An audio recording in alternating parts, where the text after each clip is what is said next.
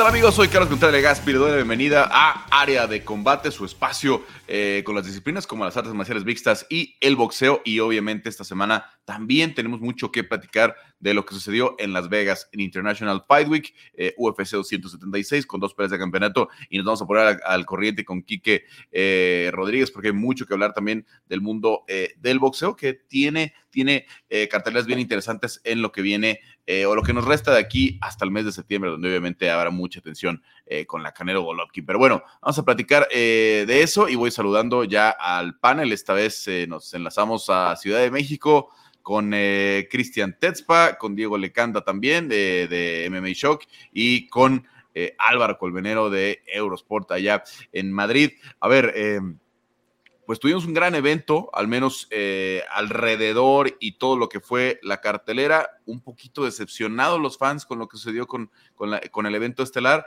Una pelea mucho más técnica de lo que hubiéramos querido, pero bueno, pues Israel Adesanya se queda con el cinturón y Alexander Volkanovski eh, pues tiene que, dejar claro que su lugar en la historia ya está junto al de Jose Aldo, ¿no? Porque muchos eh, lo colocaban atrás de Volkanovski, perdón, atrás de Holloway, al que ya venció en tres ocasiones, y ya con esta tan dominante, creo que no hay duda de que Volkanovski es el segundo mejor pluma de la historia y con la posibilidad de acechar las cifras históricas de, José Aldo. Eh, Cristian, ¿cómo viste esta International Fight Week?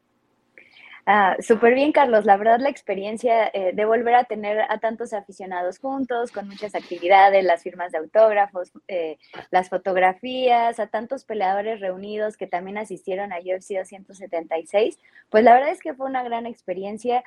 Eh, al final, pues son actividades que los aficionados disfrutan mucho y cerrar con una función como UFC 276 fue muy importante, ¿no? Como tú dices, eh, yo creo que la pelea de Israel a Desaña no sorprendió tanto. Eh, ya habíamos platicado de lo técnica que podía llegar a ser, de lo inteligente que es Israel Desaña, así que a mí no me sorprende mucho el resultado. Y bueno, lo de Alexander Volkanovski, increíble, ¿no? Ya esas cuatro defensas, tres victorias contundentes sobre eh, Max Holloway, creo que hablan mucho de él. Y si no encuentra rival en 145, ya dijo que quiere subir a la 155. y sobre todo, obviamente los que vimos la pelea de Joel Romero contra eh, Adesanya sabíamos que esta posibilidad se va a poder presentar siempre, cualquier día, y, y, y, si va a ser lo suficiente para ser campeón eh, o, lo necesario para ser campeón, sin correr riesgos de más, pero eh, ya tenemos al, al, siguiente retador, que es Alex Pereira, eh, que obviamente es un striker también sofisticado como él, que viene del mundo del kickboxing. Diego, ¿crees que Pereira va a poder empujar a, a Easy a hacer lo que realmente es, porque yo creo que las palabras de Chris Pratt, del actor Chris Pratt que estuvo por ahí en la, transmisión, eh, son muy sabias, ¿eh? O sea, aunque él es un fan, él dice, a ver, yo no sé nada, yo no he subido del octágono, pero si este tipo está prometiendo que va a destruir a todos, pues tiene que salir a cumplirlo, porque por eso está pagando a la gente, por eso la gente viene a verlo. Algo que desde mi punto de vista, por ejemplo, sigue haciendo Conor McGregor, que ya no le alcanza, pero él sí sale a, a hacer un scrap, ¿no? Él sí sale a intercambiar y Adesanya, eh, pues creo que es la, diferencia, es lo que no le, no le ha dejado ser la superestrella que, que tiene todo el potencial para ser. Estoy 100% de acuerdo contigo, 100% de acuerdo con Chris Pratt. Eh, la cuestión es que Adesanya solito se mete el pie y, se sabotea. Él, él tiene la parte de, showman eh, y, vende muy bien una pelea y, dice, lo voy a, voy a vencer a Cannonier como, como Silva venció a Forrest Griffin y entra con las cenizas de Jared Cannonier. Entonces, él solito se pone la vara muy alta de, las expectativas que tenemos y además ya lo ha hecho, ¿no? O sea, hemos visto cuando noquea a, a, Whitaker que, que, o la pelea contra Kelvin Gastelum, hemos visto a Desania darnos ese tipo de espectáculos, ¿no? Entonces, cuando él promete eso y él solito se queda corto, pues no puede esperar que los fans se queden con ganas de, lo que él mismo nos prometió, ¿no? Entonces, sí, sí, entiendo por qué peleó así, es una pelea difícil, Jared Cannonier es alguien peligroso y, es un poco el estilo de Daniel ser tan técnico, pero si prometes eso, tienes que, tienes que, entregarlo, ¿no? Y, es como lo que dice, ayer lo pensaba igual, o sea, eso es lo que hace a Conor McGregor, Conor McGregor, que lo promete y lo entrega, ¿no? O sea, lo respalda y tiene todo ese trash talk y, por eso está, a mí me gusta odiarlo, ¿no? Porque es como, ah, maldito, o sea, lo, lo, dice y lo hace. Y Adesanya es como, pues, pues, ¿para qué? O sea, mejor no digas nada y hubiéramos dicho, wow, qué técnico, es muy bueno. Canonier, que era el número uno, no pudo hacer nada contra él y Adesanya lo dominó. Y con eso nos quedamos, pero si prometes, tienes que, tienes que, que entregar. Y Alex Pereira, por su estilo, por lo poco que he visto, por la pelea contra, contra Strickland, tampoco se ve que es alguien que, que vaya para adelante. Eh, se ve que era un poco más counter. Bueno, no, sí, sí fue para adelante. Fue una pelea muy extraña porque él estaba retrocediendo, pero era el que proponía la pelea. Entonces habrá que ver más, más este. Sí, tiene que ver un poco con el estilo de Sean, que es pura presión, que, que siempre va caminando hacia adelante, que no, que no tiene, eh, digamos, mucho movimiento lateral ni, ni, ni corta ángulo. Sean es frontal, frontal, frontal. Vamos a ver cómo se desarrolla esa pelea. Yo espero, yo espero que sí.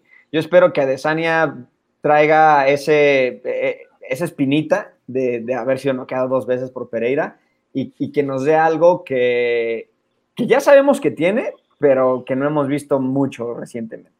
No la trae. En, en su mente, él eh, fuera de cámara me decía, gané por decisión la primera y la segunda le iba ganando. Entonces, no es que traiga una espinita ahí, no es que él sienta que, que, que fue superado. Vamos a ver cómo le va.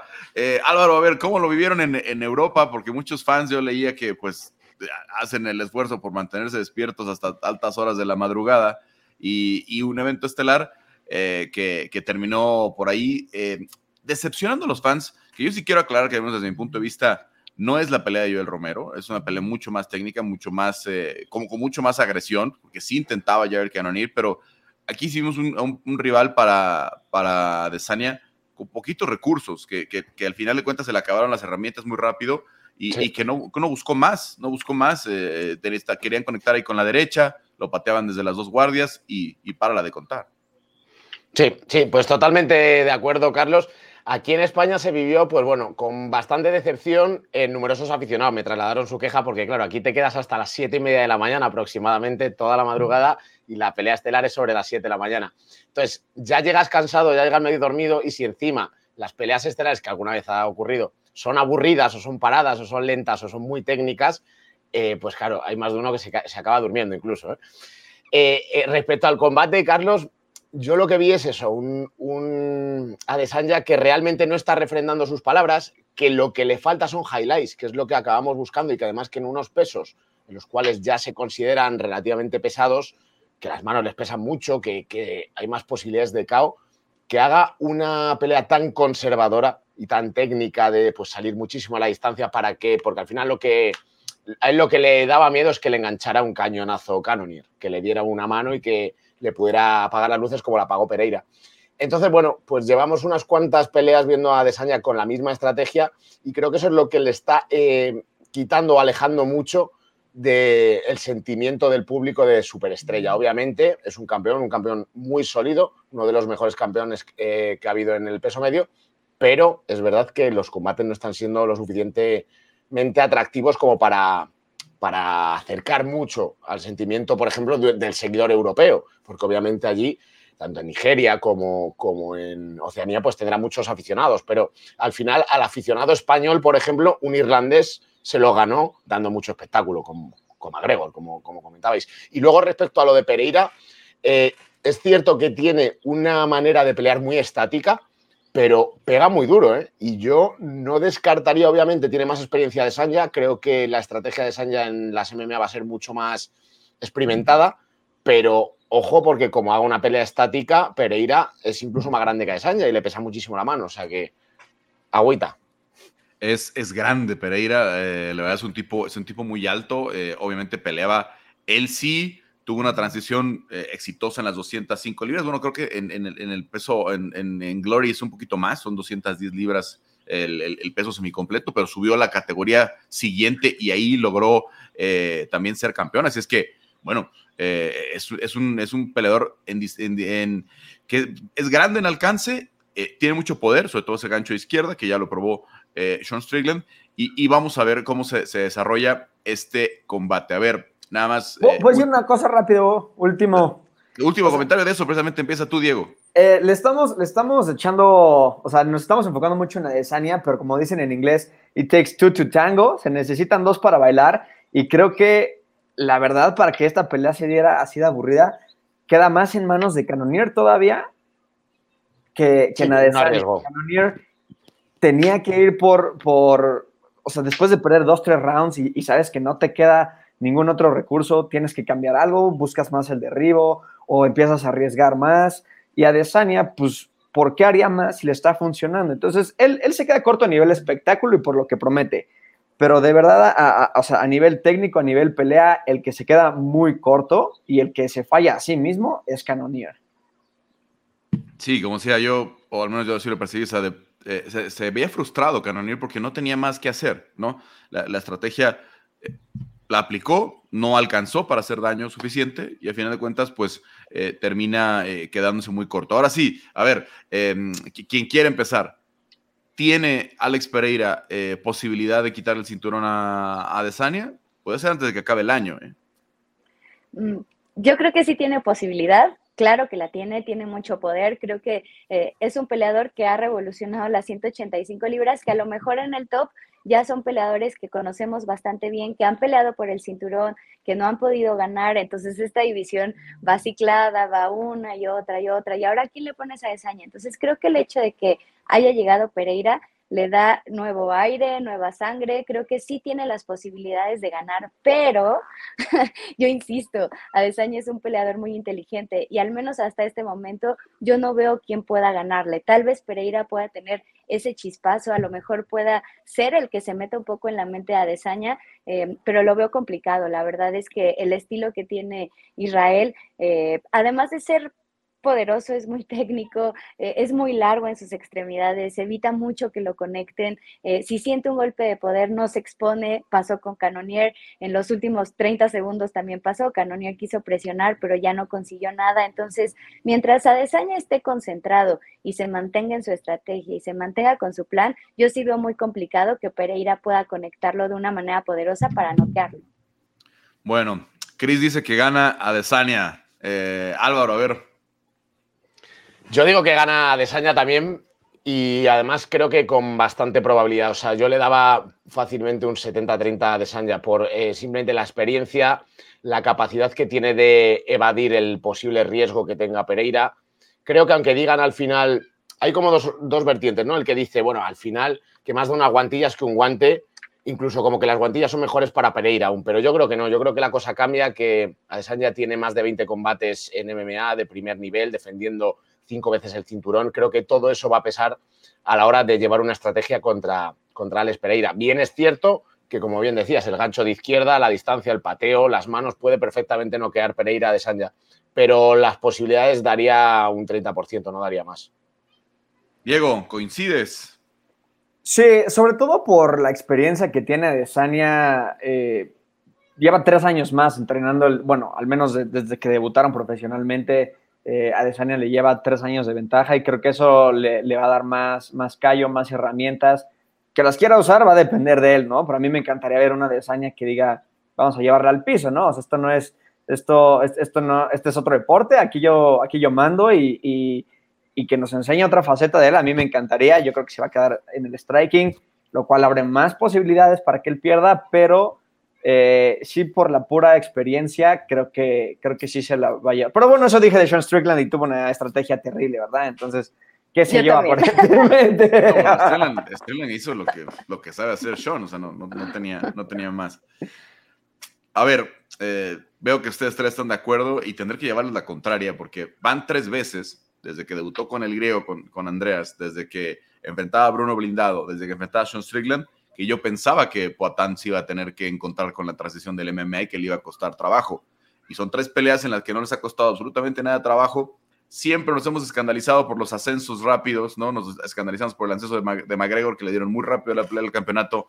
Nos escandalizamos por Adesanya, el propio, que le dieron la pelea del campeonato muy rápido. Y Poatán lo hace en tres peleas y de forma bastante sólida, bastante eh, clara. Yo creo, la verdad, que hay muy pocas posibilidades de que la pelea se vaya al suelo, que va a ser una pelea mucho más de striking. Y me gusta mucho el equipo que tiene eh, eh, Pereira, ¿no? Terminando el combate, eh, siempre está ahí muy amable para platicar Glover Teixeira, que, va a estar en su esquina, Fernelli Feliz, el, el, coach de lucha. Entonces, ah, es una pelea que creo que no, no, va a ser una pelea de MMA, ¿no? Que difícilmente va, va, va, a irse ese sentido. Y si otra vez el gancho izquierda alcanza a conectar a, a Desania, lo puede volver a mandar a dormir. Ojo, Canonir le conectó varios con bastante poder, ¿eh? Y era cuando Easy hacía sus ajustes y cambiaba. No, no fue, sé que a lo mejor en la, en la arena suenan más o, impactan más, eh, pero yo vi tres o cuatro golpes que Canonir le conectó, que si Poatán le pega uno de esos, sí lo puede mandar a dormir. ¿eh? Entonces vamos a, vamos a ver cómo se da el, el combate. Este, me echaron 3 a 1 en esta ocasión, pero bueno, ah, faltan unos meses para que se, para que se concrete o, al menos se anuncie. Por ahí podría ser Nueva York, podría ser el, tal vez el pago por evento eh, de diciembre, eh, que serían 281 y 282, ¿no? Vamos a ver, porque ahí sí quería pelear antes de que terminara el año. Vamos a la otra. Eh, a ver, ya lo, ya lo planteaba yo el tema, ya medio lo comentamos. quiero empezar ahora contigo, Álvaro. José Aldo o Alexander Volkanovski, después de lo que vimos el, el, el sábado por la noche, de verdad, creo que nos sorprendió. No, sorprendió que ganara Volkanovski, sí que lo hiciera ya de forma tan amplia contra alguien como Max Holloway, ¿no? Sí, a ver, lo cierto es que yo pienso que como luchador, con todas las armas que tiene Volkanovski, puede ser el mejor eh, libra por libra en cuanto a capacidades, no en cuanto a lo que ha demostrado todavía. O sea, yo creo que todavía está un poquito por detrás de José Álvaro. Es, es verdad que, que, ha limpiado también la división Volkanovski, y que quitando a Jair, pues de la parte de arriba, si no recuerdo mal, es que ha barrido a todos, incluso a Max Holloway tres, tres veces. Y Max Holloway se supone, os hablaba muchas veces de que podía ser el segundo mejor luchador, ¿no? Del, del pound por pound del, del, peso pluma. Con lo cual, yo creo que Volkanovski tiene más armas que aquel José Aldo, y ese José Aldo era una bestia con ese jiu-jitsu en el suelo, que no, casi no demostraba porque solo arriba ya no quedaba a todos los, a todos los rivales. Era completo, pero lo de Volkanovski creo que está en otro nivel. Creo que Volkanovski sí no decide transicionar al ligero y sigue defendiendo un poquito más, pues ya habría que decir que, es el mejor luchador del peso pluma. Y aún así, si acaba transicionando al ligero y empieza a ganar, pues podemos estar hablando sin duda alguna de uno de los mejores luchadores de toda la historia si continúa un poquito más con la racha vencedora. Su alcance le daría más bien para pensar en gallo, yo creo, pero la verdad es que las dimensiones del cuello, la espalda, los hombros, eso es un tipo muy grande, muy cortito, a lo mejor para 145, pero muy grande en, volumen eh, de, su masa corporal.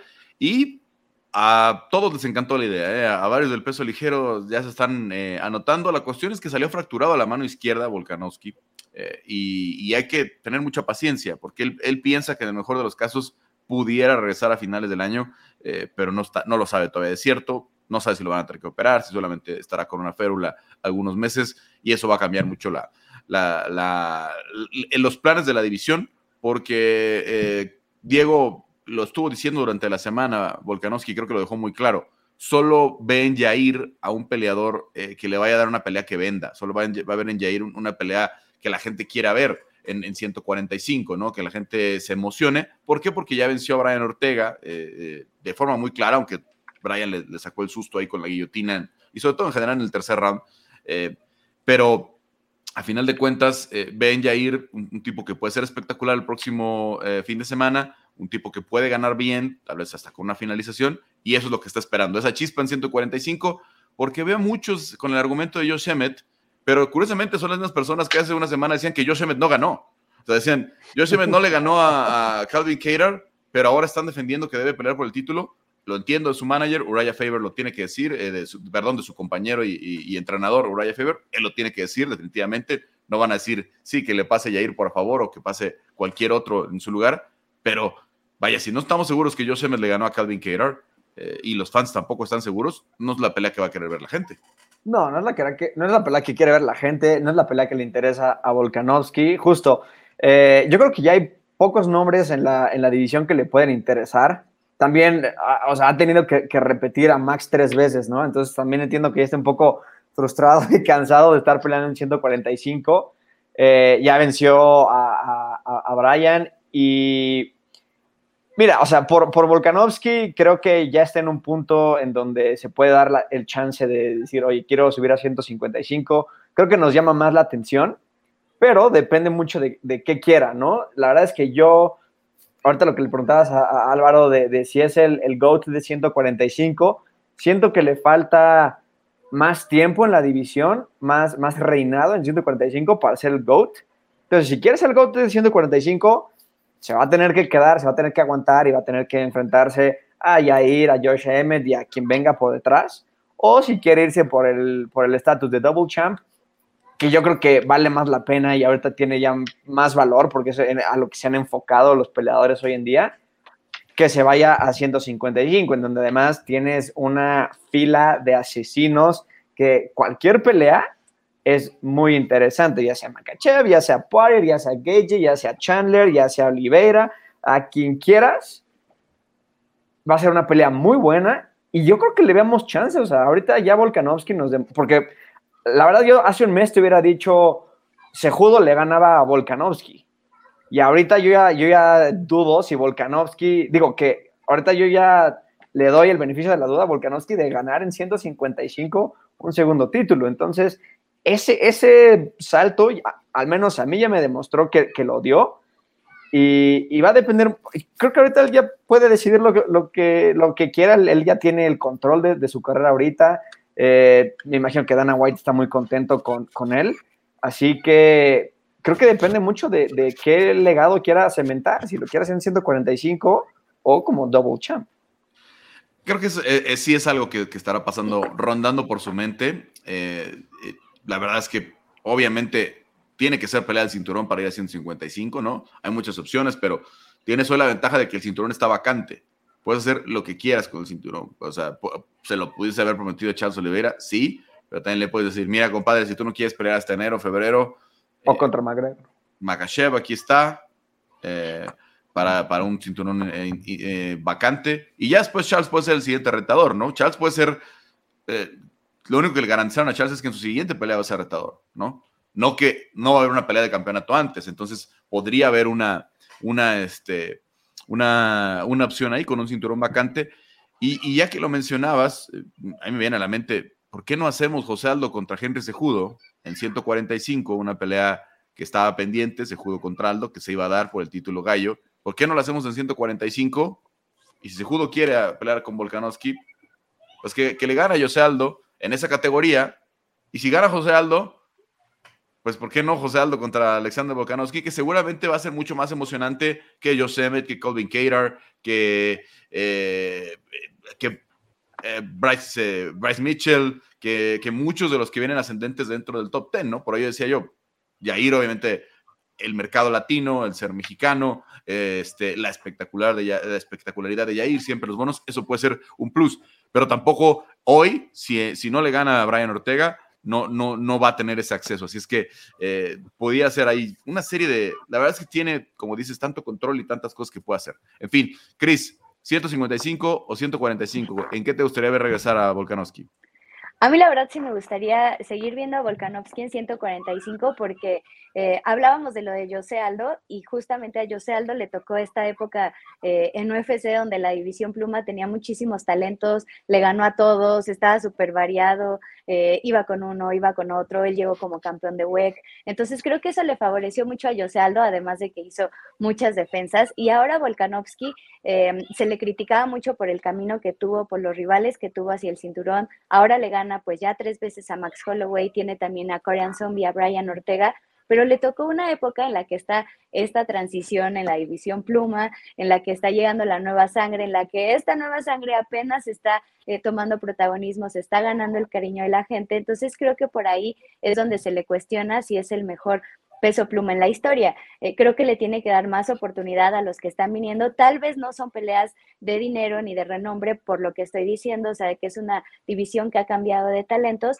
pero creo que si gana Pantera podría ser una buena ventana para empezar a darle cabida a todos los talentos que vienen abajo porque son muy buenos, creo que le pueden dar buena eh, pelea a Alexander Volkanovski en caso de que él se quedara con la victoria, pero tampoco, también ese plan de José Aldo contra Henry Sejudo me gusta, me gusta eh, esa, esa opción, la verdad es que no la había pensado creo que le daría vida a la división pluma también para que los de abajo empiecen eh, a ganar peleas y empiecen a, construir ese nombre. Y Volkanovski en 155 eh, lo veo complicado por las dimensiones, también veo complicado que pudiera bajar a Gallo por los músculos, pero si subiera a peso ligero, a mí me gustaría verlo en primera contra Michael Chandler, porque en condiciones corporales creo que son similares y no son tan diferentes en estatura. Entonces, creo que por ahí podría ser una buena pelea. Y ver a un peleador que además ha bajado muchísimo de peso y que vuelva a las 155, creo que sería muy buena opción para él. Tiene muchos recursos.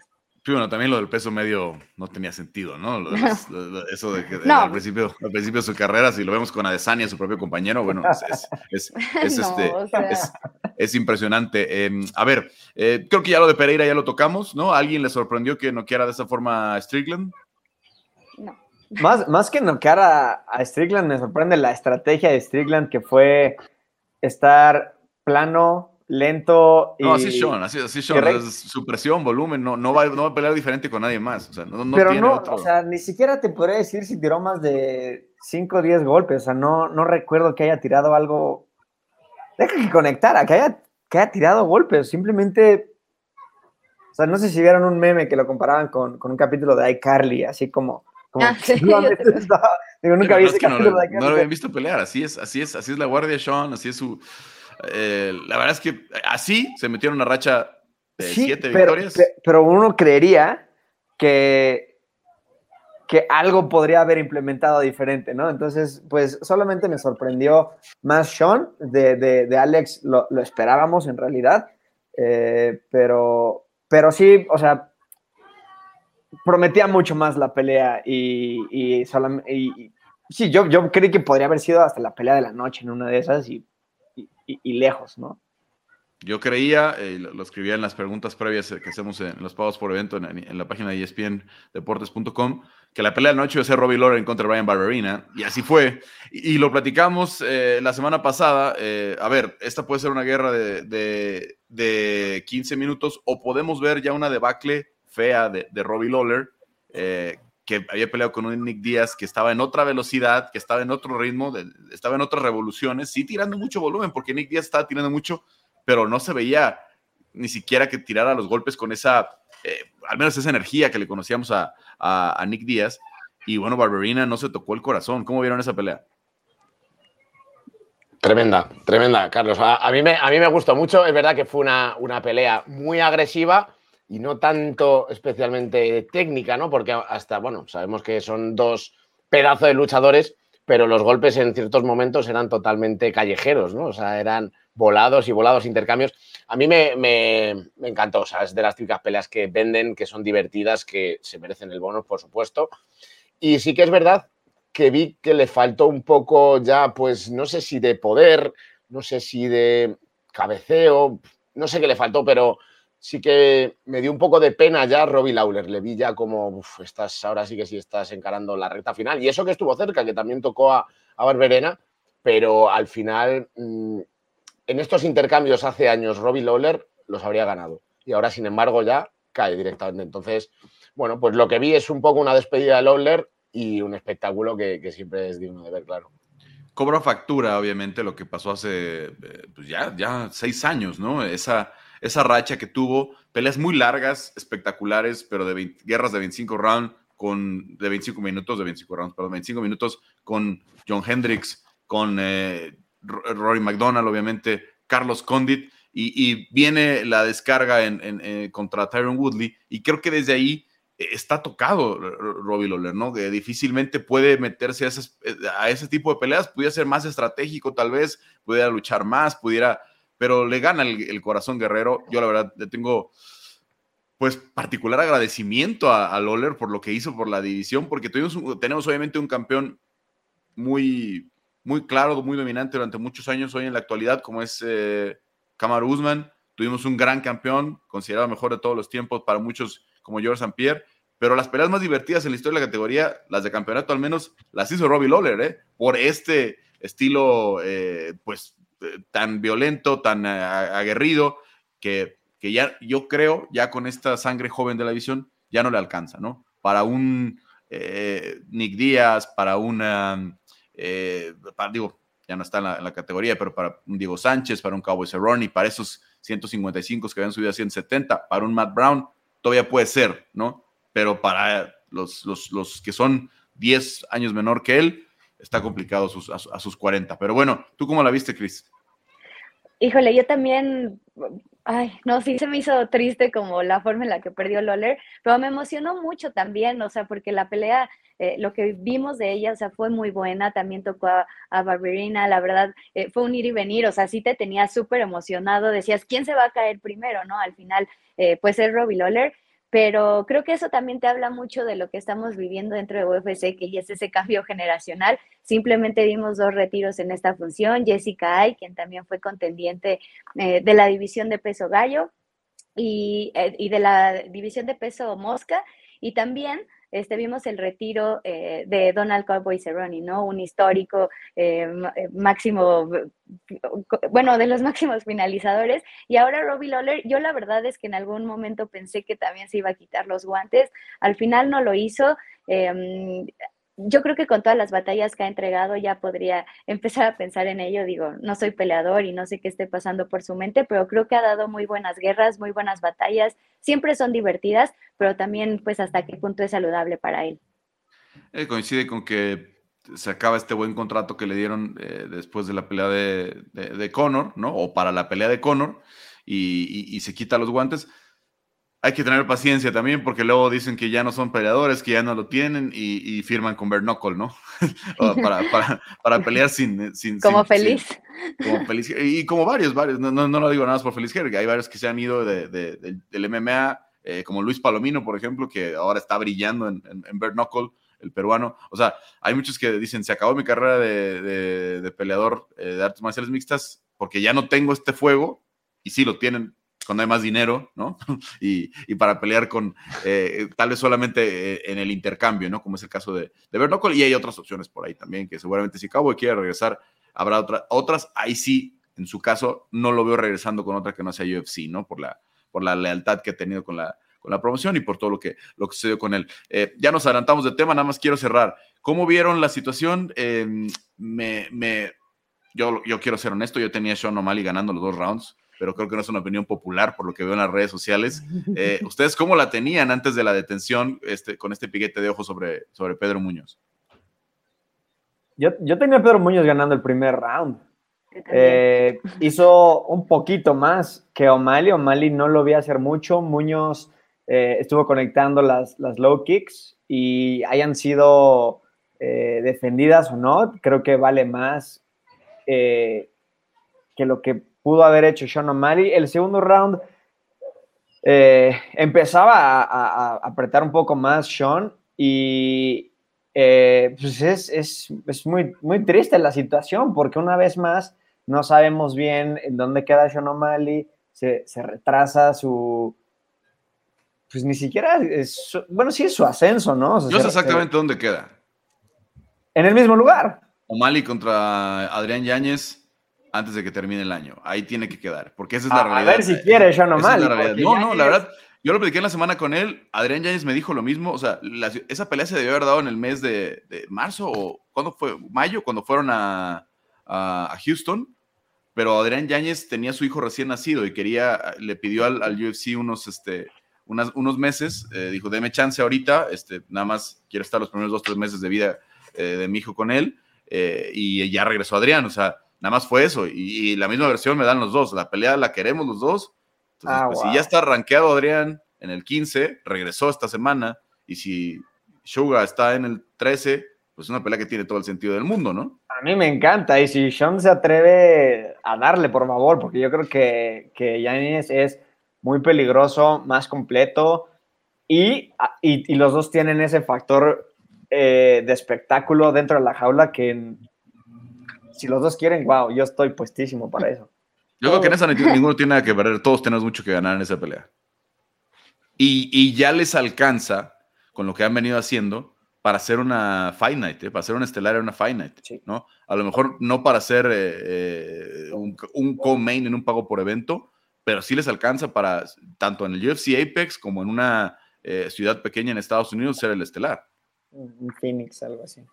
Sí, totalmente. O sea, el estilo de los dos se presta. Creo que los dos son rivales eh, muy importantes en 135 libras, eh, muy emocionantes. Y creo que hemos visto eh, a lo mejor peleas estelares que decimos, ¿y esto como por qué?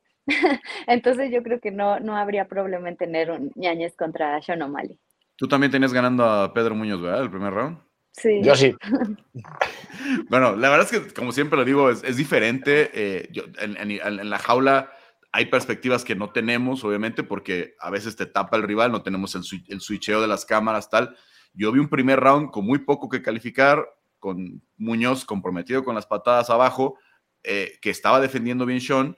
Y hay, me parece que hay un solo golpe muy consistente, que es una derecha que mete Sean O'Malley, que sacude completamente a Pedro Muñoz y, que incluso que se hace que Pedro se toque la nariz a ver si está sangrando. O sea, él, se empieza a revisar porque lo siente bastante fuerte. Ese golpe sí lo sacudió. Entre todo lo poquito que vimos de golpes significantes, creo que es el golpe de mayor poder. Eh, y eso me daba a mí la idea de que Sean había ganado el, primero. Y en el segundo empezaba a encontrar su rango. Eh, y también eh, ya todas las teorías de conspiración que hay alrededor, o sea, ni UFC quiere que una pelea se detenga por un piquete de ojo, ¿no? Es, lo peor que te puede pasar como promotor, que se vaya una pelea sin resultado, eh, porque estamos en esto de, ¿y ahora qué hago con Sean? ¿Ganó? ¿Perdió? ¿Qué, hizo?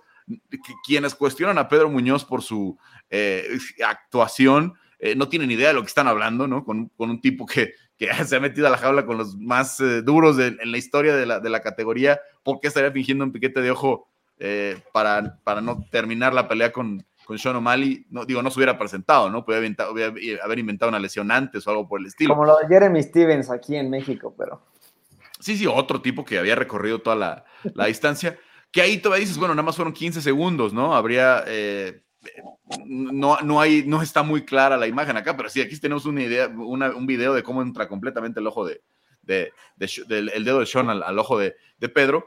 Y, y, bueno, la verdad es que eh, todas esas teorías descartadas, lo que sí es que yo, yo vi, eh, también no sé si tiene que ver que fue la, no fue la primera vez que me tocó ver a Sean en vivo en, la, jaula, pero sí fue la primera vez que me tocó estar con él el miércoles durante el, el, Media Day, el propio, el propio viernes después del pesaje, el sábado durante el, eh, el, post pelea y comprender un poco más como, como sus puntos de vista. Sean es mucho menos personaje que, que, que ¿no? Se, se, se, transforma mucho menos, pero eh, veía mucha gente que decía, no, este tipo, ah, este, eh, alzado, etcétera, etcétera. No lo es, ¿eh? no lo es, la verdad es un tipo que sí, es polémico, que, que sabe que la polémica le va a ayudar, ¿no? por ejemplo, si, yo, si ven por ahí, están en mis redes de entrevista que le hice, todavía muy sereno, muy tranquilo, y nada más agarró el Twitter y puso, soy el primero que ha finalizado a, a, a Pedro, ¿no?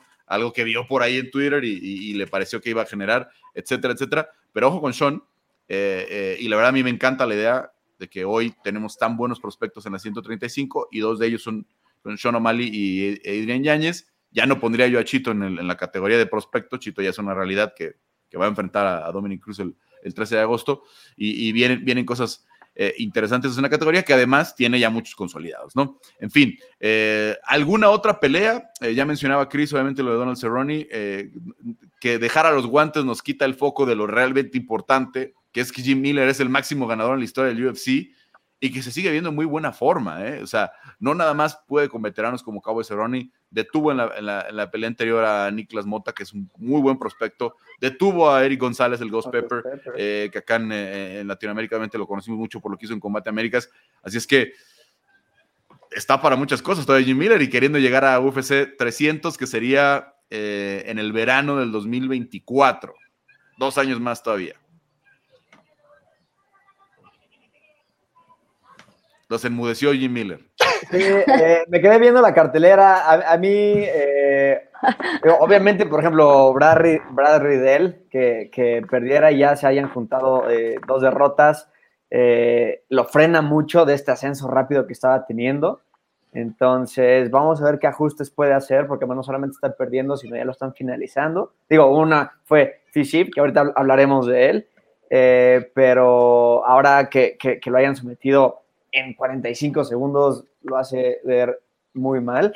Yo no sé qué tanto pueda eh, eh, frenar eso. Y obviamente, pues Jalen Turner, que pues se roba ese, eh, pues sí, como, como, como que ese spotlight que estaba en Riddle, ahora se lo, ahora se lo, se lo queda Jalen Turner y, vamos a ver qué tan rápido quiere volver, porque en 45 segundos pues, puede pelear el siguiente fin de semana si quisiera, ¿no? Entonces, y eso le gusta a Dana White. Entonces él tiene que aprovechar esta situación de decir, oye, ponme en la cartelera o sea, en donde quede, méteme lo antes posible porque eso le gusta mucho a Dana. ¿Tú, Cris? Eh, a mí me gustó mucho la pelea de André Muñiz, o sea, creo que es un peleador eh, muy bueno, con muchas eh, buenas características. Vencer por decisión a, a Uriah Hall creo que es muy importante para su carrera, está en una racha de victorias, creo que es un peleador a seguir en esas 185 libras. Y Macy Barber, ¿no? Que regresa pues también como a los reflectores de 125 libras, vence a Jessica Ay, creo que es una pelea de nombre que necesitaba Macy Barber, así que eh, pues habrá que esperar, ella ya está pidiendo el cinturón, pero creo que hay mucho camino por recorrer en esa división. Pero bueno, sigue, sigue dentro de las clasificadas y, obviamente esta fue una pelea muy bien tomada porque es una ex, retadora que estaba pasando por muchos problemas de salud en los últimos años, Jessica y, y ya nos anuncia su, su retiro. Eh, también, también dejó los guantes ahí al, terminar el combate. Álvaro, eh, ¿alguna en particular que, que, se nos está yendo de las que te tocaron todavía a buena hora en España? Pues de las que tocaron a buena hora, eh, tengo que barrer para casa hacia Europa y Garry. Me quedo con el irlandés, buen desempeño, un striking muy sólido, vistoso. Eh, ya está haciendo buenas migas con Conor McGregor, intentando ahí a ver si hacen otro evento en Dublín en el cual pudieran participar los dos en, la cartelera estelar y demás. Y creo que le viene bien a Dublín y a Irlanda en concreto para revitalizar nuevas estrellas. Solo tiene 24 años, eh, ha demostrado ser campeón de Cage Warrior, dejó el cinturón vacante en Cage Warrior, hizo el traslado a la UFC, está siendo muy sólido, haciendo buenos combates y creo que va a dar espectáculo. Me quedo con, con Ian Garry. Yo tengo que hacer una disculpa pública, ¿eh? Porque estaba diciendo que Julia eh, Stoliarenko no tiene nada que hacer en, el octágono con, con, Jessica Rose Clark y me cayó la boca. Entonces yo también tengo que decir que, no sé mucho aparentemente. No, fue dramático, la verdad, ese momento con, lo del brazo. Eh, nada más quiero cerrar lo de Gary porque está entrenando con los, con los mejores welters del mundo. ¿eh? Entrena con Luke, entrena con, eh, con Gilbert Burns, entrena eh, con Michael Chandler. Chandler ya no es Sanford, ahora le cambiaron el nombre a Killer. Algo así por el estilo, ya, ya lo, lo, lo, lo, revisamos para la próxima. Pero vaya, está el propio Robbie Lawler, estuvo Rory McDonald. O sea, los mejores welters del mundo eh, incluso Kamar Usman, que regresa, a entrenar cuando, cuando está en Florida, eh, entrenan ahí. Entonces yo no sé cuál es la sorpresa para muchos, creo que más bien es estas ganas de, de como Ian Gary se está, está ganando demasiada atención, son estas ganas de ver lo que le vaya mal, pero la verdad es que no, no, no creo que Henry Hoof lo tuviera ahí si fuera solamente una, eh, una estrella de, una noche, ¿no? Si fuera, si fuera una estrella nada más por, lo, por, ser irlandés, por todo esto. Y, como ya decías, muy buen desempeño, Álvaro. Eh, qué bueno que lo, que lo destacaste por ahí. Y nada más, bueno, pues la International Fight Week nos dejó muchas cosas por ahí muchas dudas, eh, pero por ahí anduvo Ilia Topuria, que nos tocó ver el, crecimiento, la verdad que tiene la recepción con los fans impresionante, tanto él como otros, tantos Charles Oliveira, de verdad, está en niveles de popularidad impresionantes, merecidísimo porque está ahí eh, por, por, eh, eh, motivos propios, por, por digamos, por méritos propios, perdón, por méritos propios. Y, la verdad es que esta International Fan Week, la Fan Expo, nos dejó esa posibilidad de ver a los fans otra vez acercarse y quiénes son los que arrastran más. A mí me dejó muy impactado lo de, específico lo de Oliveira y con lo de Ilia, pero Cristo que estuviste más ahí, eh, ¿quién, ¿quién, más también notaste que, los fans andaban correteando por todos lados? Amanda Rivas creo que también llamó muchísimo la atención, el carisma que tiene y los aficionados eh, detrás de ella, creo que eh, es una de las peleadoras que tiene mucho que dar en 115 libras, que también ha tomado retos en 125, pero creo que es, es, de esas próximas estrellas, bueno, ya es una estrella en realidad, pero es de esas peleadoras que pueden alcanzar todavía un gran potencial eh, en su división. Entonces, a mí me impresionó mucho lo que hizo ella. También el jale que tiene Valentina Shevchenko eh, con todos los aficionados también es, es increíble. Y yo también me impresioné con lo de Charles Oliveira. La verdad, sabía que era popular, pero no de esa manera. Creo que se ha ganado el corazón de muchos y es uno de los peleadores, además, con más talento. Y él, cuando dice que es campeón, la gente enloquece. Sí, sí, sí. Y, además ha tomado este estilo. Ya tiene rato que se decoló el cabello, pero anda siempre con estos trajes dorados y bueno, es, difícil no reconocerlo. Rápidamente, porque ya nos alargamos mucho con eh, UFC 276. Eh, empiezo contigo, Álvaro. Eh, Rafael contra Rafael, evento estelar que nos puede dar, pues, un contendiente más a las 155 libras, alguien que pueda levantar la mano. dos años ya tiene rato pidiendo una oportunidad al título y la verdad es que ha hecho todo. Pelea en Welter, pelea en, 55, da peleas divertidas, le cambian el rival de última hora y de todas formas él sale a responder. Eh, y con un Fisiev que ha venido, eh, la verdad, con otro de esos ascensos meteóricos dentro de la división. Sí, además eh, una pelea con historia, una pelea accidentada que se ha tenido que reprogramar en varias ocasiones, ya sea por COVID, por visa, etcétera. Bueno, eh, deportivamente es una pelea entre una leyenda y un luchador con mucho hambre que viene en ascenso.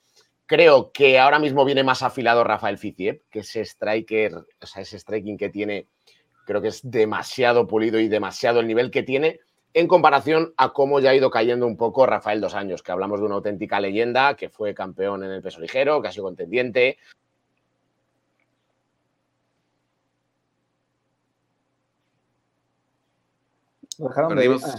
Perdimos, el audio de Álvaro. Eh, vamos a ver, mientras lo arregla, eh, tú, Diego, Rafael contra Rafael, ¿quién se la lleva? Ah, es muy complicado. La verdad es que en, yo, en mi opinión, siento que debería y, creo que tiene lo, necesario y la experiencia en cinco rounds, sobre todo, para que Dos Anjos se, eh, se lleve la pelea. Es difícil llevar al piso a, a pero es, es, lo, que, lo que necesitan para ganarle, porque de, pie es, es tan bueno como, quien quieras, o, mejor aún. Entonces, y, y, Dos Anjos le, siempre le ha gustado eh, el, llevar a la jaula a, los peleadores, derribarlos, controlar, hacer ground and pound. Eh, creo, creo que, y, además es difícil noquearlo, ¿no? También eh, la última vez que noquearon a, a, Rafael Dos Anjos fue, creo que Eddie Álvarez, como en 2016, no me acuerdo cuándo pelearon. Entonces, que lo noquee Fisib está difícil. Se podría llevar la, decisión si es que Dos Anjos decide quedarse eh, a, hacer striking, que lo dudo, entonces yo siento que, que, Dos Anjos, por, por, por quién es, por lo que ha hecho y por lo que sabe y por su estilo, se va a llevar la pelea. Chris. Ay, me llama mucho la atención esta pelea porque Rafael Dos Años podría volver a levantar la mano, iría por su tercera victoria consecutiva y por el otro lado tienes a Fisib en el número 10 de la clasificación con esa pelea importante ante un ex campeón bien enrachado, cinco victorias. Creo que tiene los recursos para vencer a, Dos Años, pero también es su primera pelea en cinco rounds y a Dos Años se le da muy bien ir a la decisión y dominar a los rivales en esa instancia. Entonces, creo que es una gran prueba para Fisib y vamos a ver una gran pelea. Bueno, Álvaro, ¿ya te escuchamos por ahí? No, todavía no lo logramos. Bueno, una pena, ya ahí nos, quedamos pendientes para la próxima semana con, eh, con Álvaro Colmenero. Eh, nada más última llamada eh, para Antonina Shevchenko, que tiene una pelea en esta misma cartelera. Cintia Calvillo todavía en 125 contra Nina Núñez. vamos a ver, obviamente, las dos peleadoras, una con la nacionalidad peruana, la otra de origen mexicano. Y, bueno, pues así, esta cartelera del sábado la, la platicamos ya más a fondo la próxima. gracias, Álvaro Diego, Cris, por este análisis. Eh, y vamos a ver con Héctor, eh, nuestro productor, si ya está listo Quique. Ya estamos ahí haciendo el cambio. Quique, nos alargamos muchísimo, perdón, pero es que estos eventos de, de, UFC 176 fueron tan, tan grandes, tan eh, llamativos, que la semana pasada y esta nos robaron mucha atención. Pero bueno, ¿por dónde empezamos? Porque nos quedó pendiente lo de BAM, allá el originario de San Antonio que, que volvió a ganar, que sigue avanzando. Pero ¿qué más en esta semana y lo que viene para el fin? ¿Cómo estás, Carlos? Eh, un gusto saludarte. Saludos a todos los amigos de área de combate. Sí, entiendo que ha sido una semana eh, muy agitada en cuanto a, UFC, MMA. Eh, en el box creo que ahorita estamos con una especie de pausita, no, no hay como peleas tan mediáticas, no quiere decir que no haya o que sean malas, pero no son tan mediáticas, creo que es la, forma en la que yo, yo lo definiría. mira, primeramente, sobre el tema de, Jesse Rodríguez, bueno, eh, creo que había, pues, no, no, no sé si llamarle ciertas dudas, pero sí había cierta expectativa de ver qué presentaba este boxeador que recordemos que en febrero eh, agarró la pelea con Carlos el Príncipe Cuadras una semana antes, porque justo el propio Rubin Rubinsay se bajó del barco por una enfermedad, llegando justo a, Phoenix, y, bueno, y, vimos la, cátedra de boxeo que le dio a Carlos Cuadras. Eh, ahora venía justo contra este peleador que que quedó pendiente para pelear por el Campeonato Mundial Super Mosca, las 118 libras, eh, perdón, las 115 libras, pero eh, quedaba la duda si su, si su físico iba a ser suficientemente competitivo para alguien con la pegada del, del, tailandés. Y, bueno, y no solo eso, o sea, quedó demostrado que, que, Jesse Rodríguez, además de que es un boxeador espectacular, con una técnica brutal y que sí me parece es una de las cartas fuertes para hacer una estrella en el futuro de este deporte, o, en un futuro ni siquiera tan lejano, eh, físicamente demostró tener pegada porque mandó a la lona y terminó noqueando a, a Sol Rubinsay y demostró también ciertos momentos eh, tener, a, tener resistencia eh, a los golpes del tailandés. Entonces, pues me parece que todas las dudas que pudiera haber si, si, para saber si Jesse Rodríguez podría ser un peleador competitivo en la categoría que a mí más me gusta en la actualidad del boxeo, que son las 115 libras, pues quedaron más que demostradas y ahora pues se habla del chocolatito, del gallo, del que tú me digas, y yo no sé si les vaya a ganar o no, Carlos, pero de que los méritos para estar o hablar de él respecto a esas peleas los tiene, seguro que sí.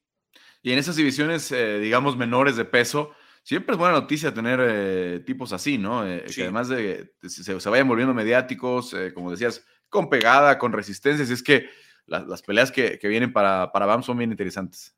Sí, la verdad es que se, vienen bien buenas cosas. Además, es un boxeador que eh, eh, todavía justo por venir este mismo año de las 108 libras, eh, pues no, no, puede no estancarse en las 115, puede bajar. Entonces, en, la categoría de las 112, que es el peso mosca, está el japonés junto a Nakatani, que a mí me parece también un fenómeno de boxeador. Está Sonny Edwards, que, que pues al final es campeón, tiene su manera de ser. No, no soy muy fan, pero pero tiene su manera de ser y es un boxeador, pues ahorita de los importantes en la categoría. Está Julio César del Rey Martínez, que se bajó de última hora de, la función por un tema, según él, una una salmonelosis.